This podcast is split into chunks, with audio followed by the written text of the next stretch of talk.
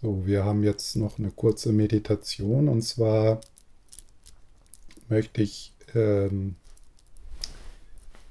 äh, ein Meditationsobjekt vorschlagen, das nicht äh, so verbreitet ist und deswegen vielleicht was Neues, was auch äh, was äh, ganz gut ist, immer mal wieder was Neues, Frisches in die Meditation zu bringen, das so Interesse weckt und äh, wo wieder was Spielerisches auch reinkommt. Also dass man sich nicht zu Tode langweilt und verkrustet mit Atemmeditation an einem Punkt für 30 Jahre. Äh, und zwar ist das Meditationsobjekt ähm, äh, das Nachbild, äh, was man sieht vor den Augen, wenn man in eine Lichtquelle schaut. Also hier in unserem Falle, wir schauen ja auf, auf den Schirm, da ist Licht. Und in der Meditation, wenn du dann die Augen schließt, dann ist da was. Ja, da ist dann, das wird das Nachbild genannt. Ähm, es ist also ein visuelles Objekt. Ja.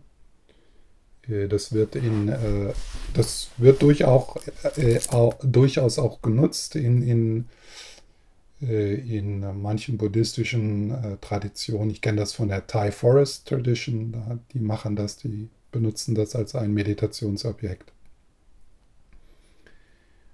Und ähm, also in diesem, in diesem Nachbild, da kann man sich dann auf einen bestimmten Aspekt äh, fokussieren und einfach schauen. Und dann kann man dort auch so ins Absichtslose gehen, also das Ganze, den ganzen Raum mit den verschiedenen Punkten und Farben und, und dann gibt es aber auch die Möglichkeit, sich der Weite bewusst zu werden, in der all diese Punkte oder was da immer passiert, Farben, die Nachbilder, die sich dann, die dann ja auch verblassen und dann kommt was anderes. Also es ist auch so eine Möglichkeit, so in die Geräumigkeit zu gehen, ja, in, in so mit der Frage dann, ähm, ja, wo findet das statt? Was ist dieser, dieser Raum, vielleicht dieser zunächst einmal dunkle Raum? Was ist der? Und gibt es da Grenzen? Ja? Das ist dann so eine Möglichkeit, diese Nachbilder zu nutzen, um dann in die Weite zu gehen.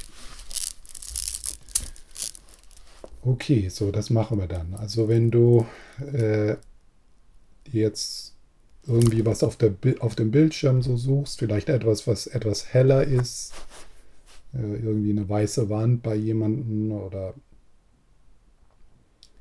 und bring deine Aufmerksamkeit auch etwas in den Körper, so, also dass du auch gleichzeitig äh, die Verankerung im Körper spürst, nicht als, äh, nicht als das Hauptobjekt, also das, was, äh, was du da siehst, also das Helle, das bringst du in den Vordergrund, verlierst aber nicht den Kontakt mit deinem Körper dabei.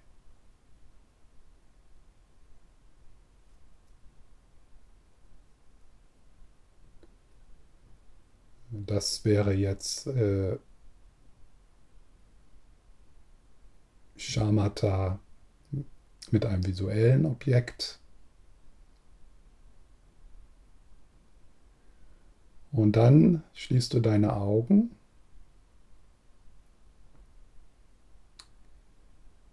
Und arbeitest mit dem Nachbild.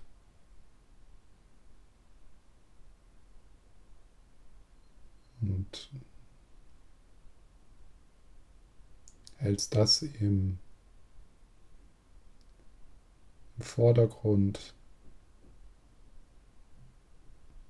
Wenn sich dein Körper dabei anspannt, dann entspannst du dich wieder. Also es ist so ein leichtes Halten.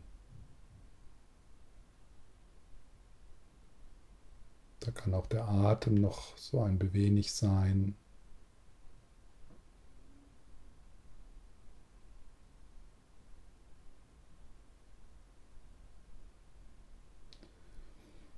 Und wenn das Nachbild verblasst, dann könntest du mit dem sich verblassen bleiben. Oder du könntest auch noch mal kurz die Augen öffnen und dann wieder mit dem Nachbild arbeiten.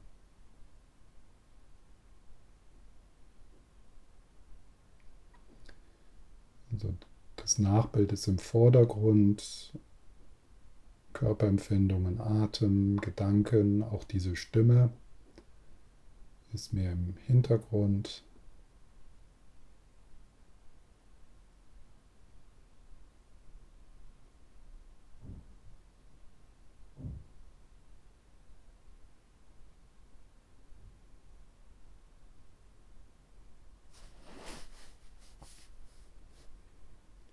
Und ein Schamata ohne Objekt wäre dann das, das ganze Feld, die ganze, die ganze Geräumigkeit da vor dir, so als Ganzes, so als ob das eine Landschaft ist, in der du schaust, ohne etwas hervorzuheben und ohne etwas unterdrücken, zu unterdrücken, einfach ziehen lassen, einfach so wie es ist sein lassen. Und dann kann man auch so ein bisschen üben, das Fokus in, einen Punkt mehr in den Vordergrund holen und dann wieder in die Weite.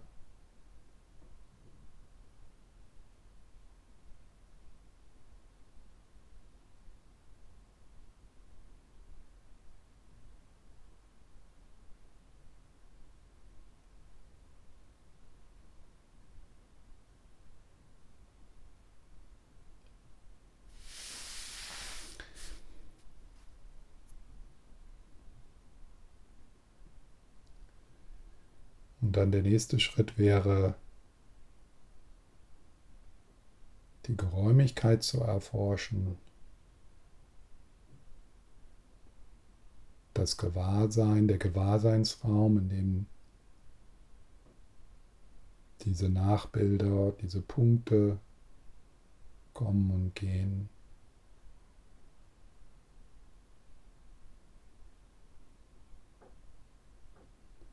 Und wenn du dann mehr, noch mehr in die Weite gehst oder in die Tiefe,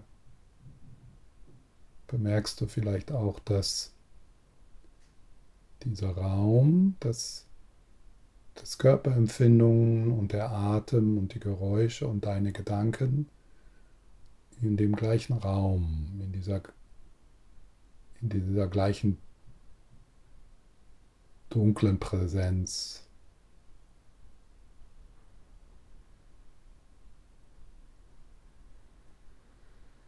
Oder vielleicht ist sie auch gar nicht so dunkel. Das ist also dieser Raum, in dem diese Nachbilder kommen und gehen. Dass der nicht nur die Nachbilder beinhaltet, sondern auch die Körperempfindungen, der Atem, die Geräusche, die mentalen Bilder. Das alles findet in der gleichen grenzenlosen Weite statt.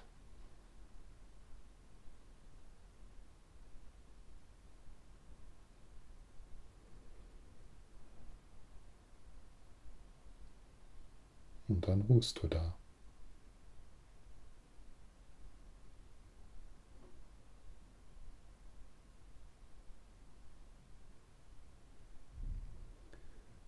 Und wenn es dann verwirrend wird, dann kann man diese Sequenz nochmal durchgehen, die Augen öffnen, das Nachbild in den Vordergrund, dann ins offene Gewahrsein und dann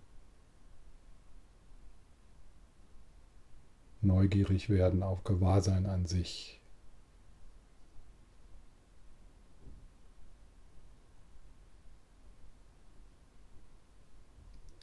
neugierig auf Präsenz an sich.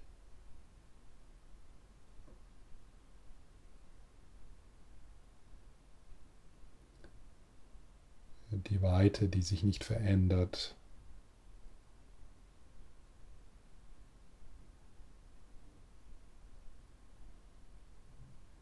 Die Frieden ist und Stille.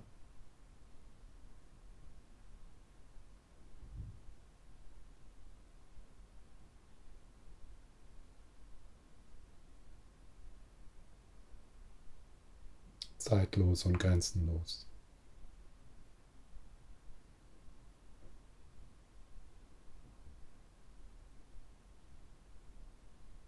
Und die Nachbilder, genauso wie die Körperempfindungen, Gedanken, Gefühle, all das sind wie Traumerscheinungen.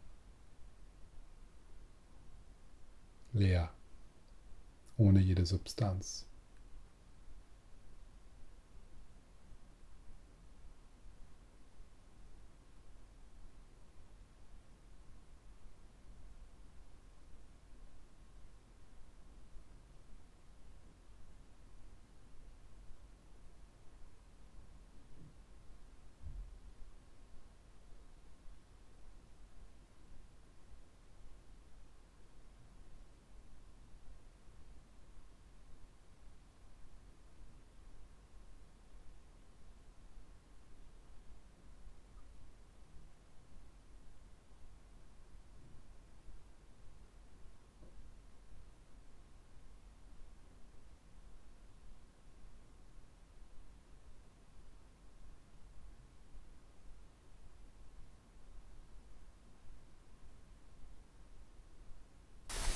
Und wenn du dann deine Augen öffnest,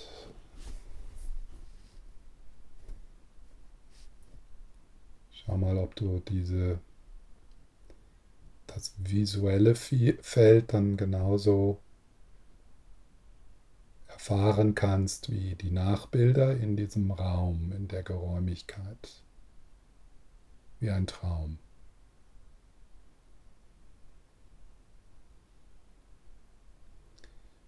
Ist natürlich sehr leicht, in die dualistische Spaltung wieder zu fallen. Ich bin hier und schaue auf eine Welt da draußen.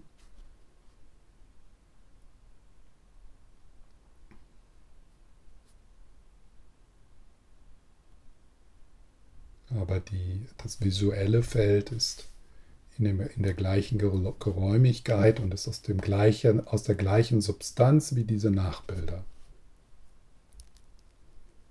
Sie erscheinen nur etwas mehr solide und real oder echt.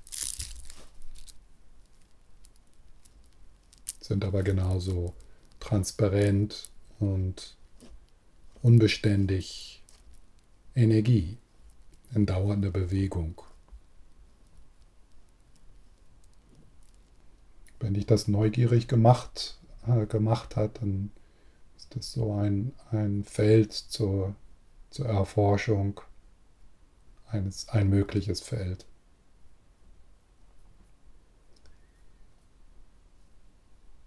Es kann sehr. Äh, Dorothea hat eine Frage über Zuflucht gestellt.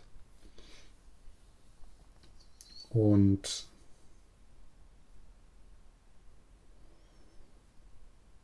also ich äh, kenne auch diese, diese, diese dieser Konflikt oder also ich habe auch äh, immer wieder Zeiten, wo ich äh, so diese traditionelle Zufluchtsnahme oder so, das ist irgendwann bedeutungslos für mich geworden. Und wie ihr wisst ja auch in meinen Belehrungen oder auch in meinen Meditationen, die ich anleite, ist da meistens nicht irgendwie jetzt eine formale Zuflucht. Ich nehme Zuflucht zum Buddha Dharma Sangha. Manchmal mache ich das in Retreat oder so morgens als, als Teil der acht Mayana Gelübde oder so. Dann, ähm, aber das, äh, ja, das ist für mich auch so eine gute Frage immer gewesen und ist es auch noch so. Wie kann ich, was ist eigentlich Zuflucht und was macht den Unterschied? Also sagen wir mal, manche traditionelle Lehrer, die sagen dann sowas wie, ja, wenn du nicht Zuflucht vor einer, vor einer Meditation nimmst, dann ist das nicht Buddhismus oder irgendwie sowas. Und es gibt immer wieder Leute in Zentren, die wollen mich äh, kontrollieren und äh, setzen dann eine Zufluchtsnahme vorher an und, äh, und so weiter. Man muss doch das, und dann legen sie die Gebete auf die Tische. Und wenn ich das dann, äh, wenn ich darauf dann nicht eingehe, dann kommt mir der Ärger entgegen. Äh, also ich, ich kenne diese, äh, diese Auseinandersetzung. Es hat sich dann so ein bisschen verändert. Äh, das ist sicher schon einige Jahre her, wo ich dann angefangen habe zu begreifen, dass, dass also die, die Buddha Dharma Sangha, dass, das, dass es da so verschiedene Dimensionen gibt, ja, und dass letztendlich die Zuflucht ist, Zuflucht ins unbedingte Gewahrsein in die Buddha-Natur. Äh, für mich macht es Sinn, äh, äh, vor der Meditation so mit dem Zufluchtsfeld zu arbeiten, also so das so als Zufluchtspraxis zu sehen, also die, um, um, den, um, um die Inspiration, also so wie wir das jetzt so äh, auch schon vorher gesagt haben, so also als, als, als Unterstützung äh, um, um, um Licht hineinzubringen, um, um Herzenswärme in die Meditation und auch Schutz äh, in die Meditation hineinzubringen. So, sich mit den Qualitäten äh, von Tara zu verbinden oder des Lamas. Also das, das macht dann schon Sinn. Und manchmal ist es so, also wenn ich dann manchmal Zuflucht, äh, ein Zufluchtsgebet anleite, dann bemühe ich mich immer, das also erfahrbar zu machen. Also äh, zunächst mal in, in den Körper zu gehen und dann zum Beispiel einfach auch zu spüren, die Zufluchtsmutra, äh, was macht das? Also was, äh, wie, ist, wie, wie fühlt sich diese Mutra an? Und dann auch vielleicht die Sätze sagen, aber gar nicht so mehr so als ein Gedicht und dann so einfach so zu schauen, was dadurch dann, äh, dadurch dann passiert.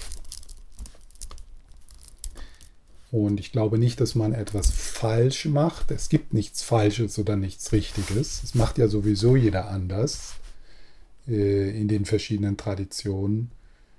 Sondern ich denke, es geht auch da darum, so den eigenen Weg zu finden. Schon zu hören, wie das jetzt traditionell gemacht werden sollte ohne diese ganzen Ängste und Schuld das mitzubringen. Ja, also es, das ist sicher eine Herausforderung, wenn wir uns im traditionellen Rahmen bewegen, dass Schuld übertragen wird, ja, und Angst. Und das sollte man so tun. Und das ist natürlich dann auch die Angst und die Schuld der Vortragenden, die uns dann da mit einladen wollen in ihre, in ihre eigenen Ängste und Konflikte und Bestrafung. Und äh, wenn du das nicht so machst, äh, äh, dann wirst du bestraft und, und all dieser neurotische äh, Kram. Ja, das äh, denke es ist kein Problem. Und, und für mich war das eher so, als ich dann jetzt so eine Zeit hatte vor zehn Jahren, wo ich so für eine Zeit einfach so die ganzen traditionellen Sachen einfach so weggelassen habe, dass dann einige dieser Sachen so ganz natürlich wieder zurückgekommen sind. Oh, aber nicht jetzt, weil ich denke, ich sollte das und oh Gott, oh Gott, ich habe die Zufluchtsnahme ver vergessen. Äh, jetzt ist das keine buddhistische Meditation. Jetzt werde ich bestraft von Buddha Gott, der da sitzt und guckt, wie wir meditieren und ob wir auch alles richtig machen. Aber trotzdem ist dann so für mich so, ähm, so etwas wie äh, Zufluchtsnahme so wieder zurückgekehrt. Und dann ist es auch, wenn ich, wenn ich mich hinsetze mit der Intention, Gewahrsein zu erforschen, vielleicht äh, mich in, ein, in eine, mich in einen Raum zu begeben, wo bedingungslos, äh, be bedingungsloses Gewahrsein sich enthüllen kann, dann ist das für mich Zufluchtsnahme. Denn dadurch, dass ich das mache, drücke ich ja aus, dass das meine Zuflucht ist und dass ich mich auf den, dass ich mich in die, in die sichere Richtung bewege. Durch diese Mahamudra-Meditation. Genau, das ist das, was ich sagen wollte, schöner ausgedrückt. ja. Hm. Also diese Zweifel, diese Auseinandersetzung damit und diese, diese Möglichkeit, dass da Bequemlichkeit oder Verwirrung.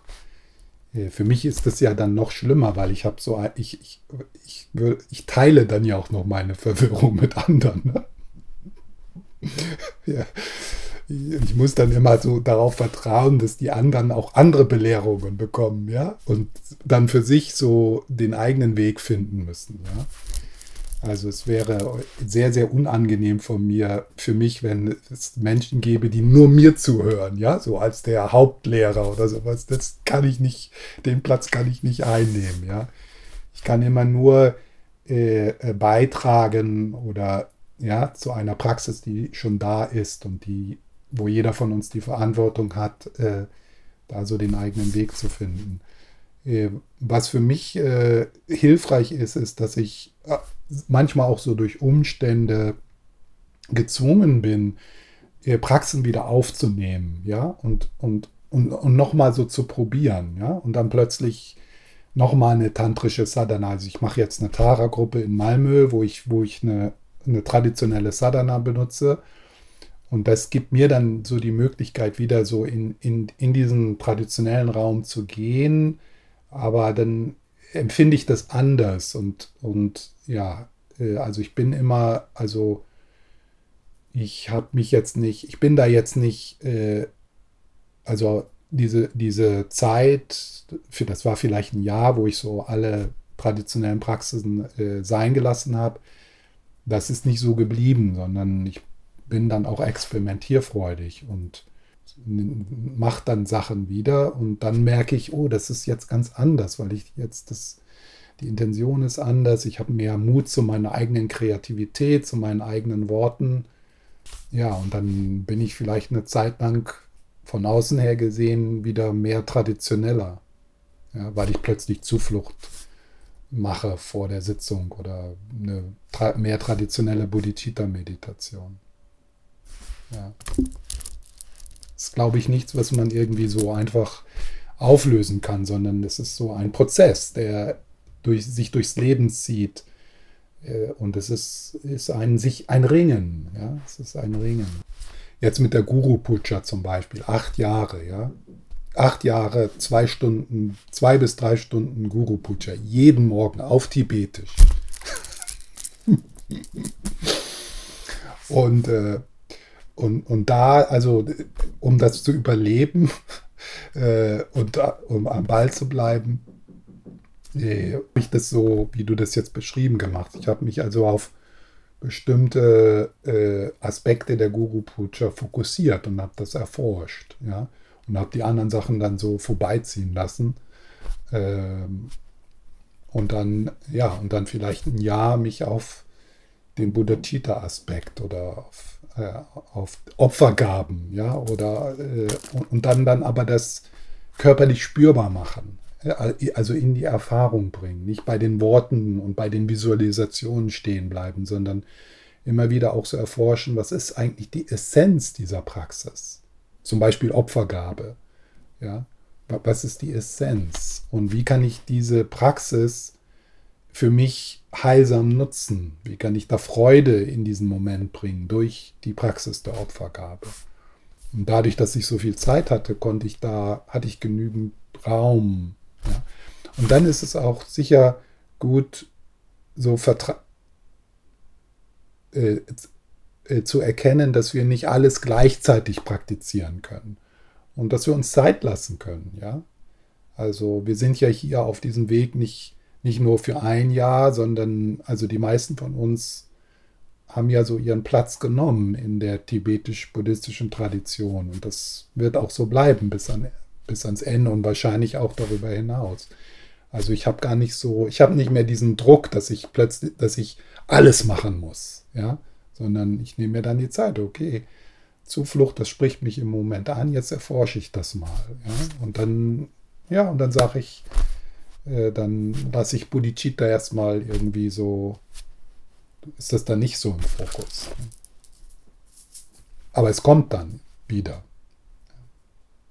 Und dann kann ich natürlich die Erforschung der Zuflucht äh, und die Erfahrung davon, die ich dann gewonnen habe, die bleibt ja dann. Ja, das heißt, dann, dann ist, ist das sozusagen realisiert. Hm. Und das ist genau wie du das jetzt beschrieben hast, so diese, und das ist unsere Verantwortung, äh, diese, diese Sätze, dieses, äh, äh, das nicht einfach so abzutun, so, okay, das ist jetzt Ritual und, und ja, sondern äh, das so zu erforschen und sinnvoll zu machen und zu spüren, ja. Und, und ja, und das geht mir auch so mit, mit Widmung, ja. Also das hm, hat viele Aspekte und viele Möglichkeiten und hat Raum für, für, für, einige, für einige Erfahrungen auch. Und es ist, äh, es ist dann sinnvoll, das zu tun, weil es spürbar ist. Mhm, das ist eine interessante Frage, über die man sicher lange sprechen könnte. So eins, ein, ein Punkt hier für mich ist wichtig. Was ist die Essenz? Die Verpflichtung ist, kann ja nicht, hat ja nichts damit zu tun, ob du die Worte sagst oder so, sondern was ist die Essenz? Ja? Und im Grunde, was die Lissy gerade vorgelesen hat, das ist die Essenz. Wenn das da ist in unserer Praxis, dann sind die Samaya erfüllt. Und die Essenz äh, jeder tantrischen Praxis ist äh, Bodhicitta, Leerheit, reines Gewahrsein. Das andere ist, dass ich, ähm, dass ich weiß, dass es, äh, und das habe ich auch äh, äh von seiner Heiligkeit gelesen, dass wir immer die Möglichkeit haben, bestimmte Praxen oder Einweihungen, die wir genommen haben, dass wir die